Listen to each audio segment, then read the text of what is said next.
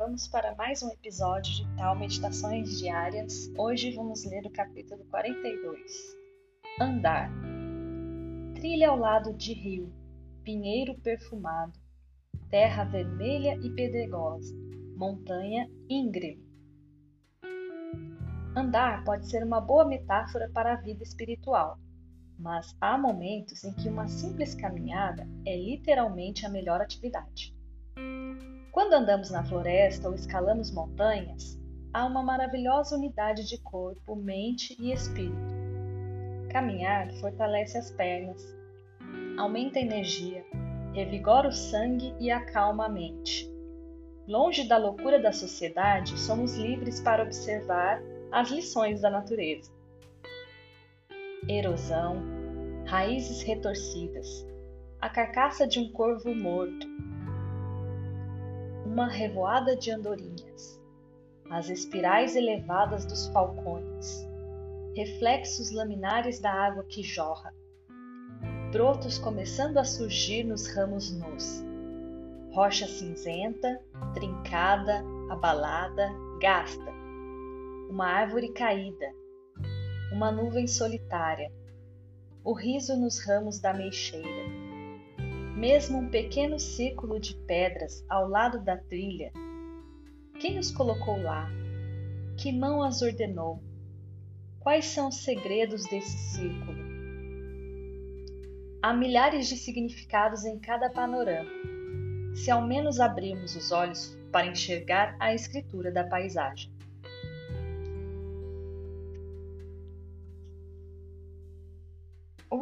Esse capítulo, Andar, ele fala muito sobre viver o momento, né?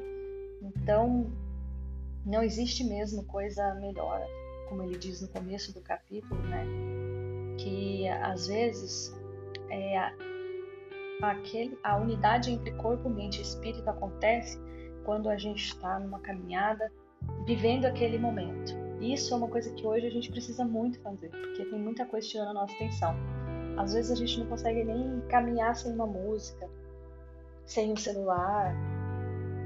Em algumas situações, a mente está aqui, a gente não está nem observando o que está fazendo.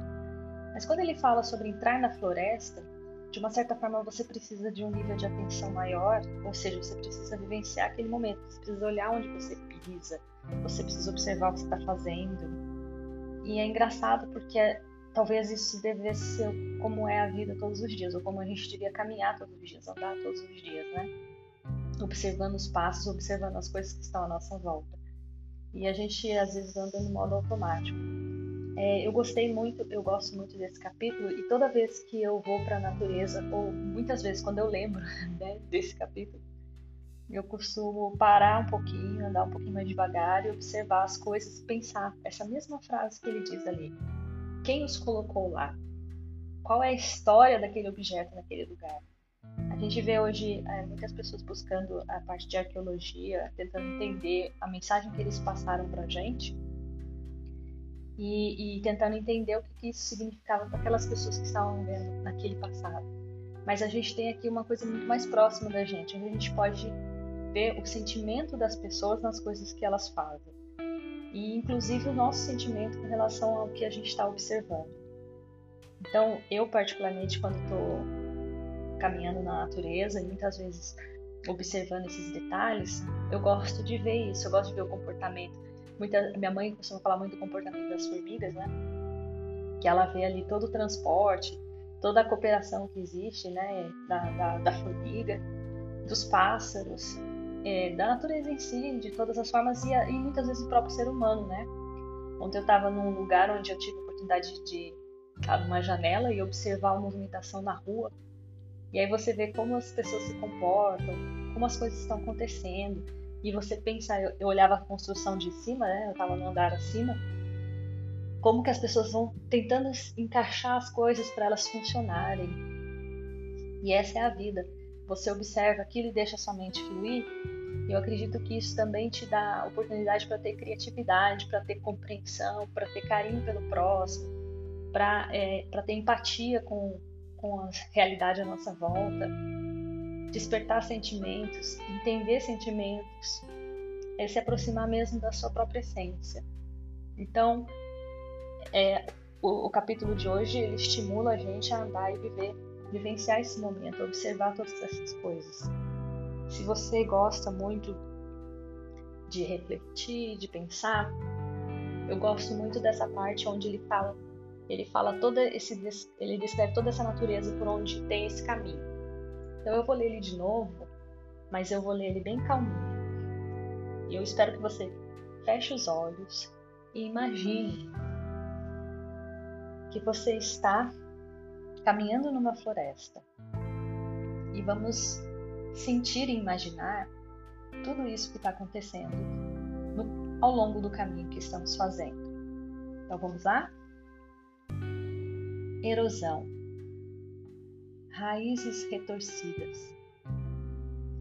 a carcaça de um cervo morto, uma revoada de andorinhas, as espirais elevadas dos falcões, reflexos laminares de água que jorra, brotos começando a surgir nos ramos nus, rocha cinzenta, trincada, abalada, gasta, uma árvore caída, uma nuvem solitária, o riso nos ramos da mexeira, o círculo de pedras ao lado da trilha.